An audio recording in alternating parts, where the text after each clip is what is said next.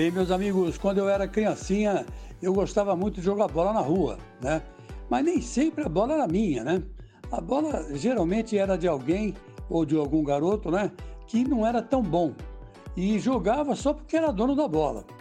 E eu me lembrei disso porque, afinal de contas, o, o Thiago Nunes furou o zóio de todo mundo, né? Como se diria na gíria, né? Era para ter estreado o nosso querido Otero, né? O, o jogo apertado, jogo difícil, né? Luan fazendo um golaço que vale gol Puskas, né? Por enquanto, desse ano, né? Enfim, é, um jogo apertado.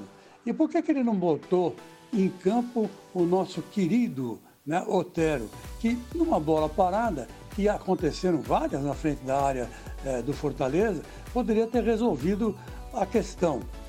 Bom, ele deu lá suas explicações, mas nenhuma me convenceu. Eu acho que ele pisou na bola mesmo, né? E começou é, escalando o time errado e devia ter dado uma chance para o Otero, que chegou babando, né? O Otero chegou babando. Eu me lembro bem que aconteceu a mesma coisa com o Carilli e o Wagner Love. Wagner Love chegou de volta ao Corinthians numa semana em que o Corinthians pegava o Palmeiras. Né? E todo mundo pensava que o, o Fábio Carilli ia escalar o, o, o Love, o Love ficou no banco e não entrou. Quer dizer, é coisa de técnico de futebol teimoso, né? Coisa técnico de futebol que, que acha que a opinião dele vale mais que as outras. E, na verdade, pode até valer, mas ele tem que ser coerente naquilo que ele faz. E se o jogador queria jogar e prometeu fazer o gol da vitória, deveria ter entrado sim.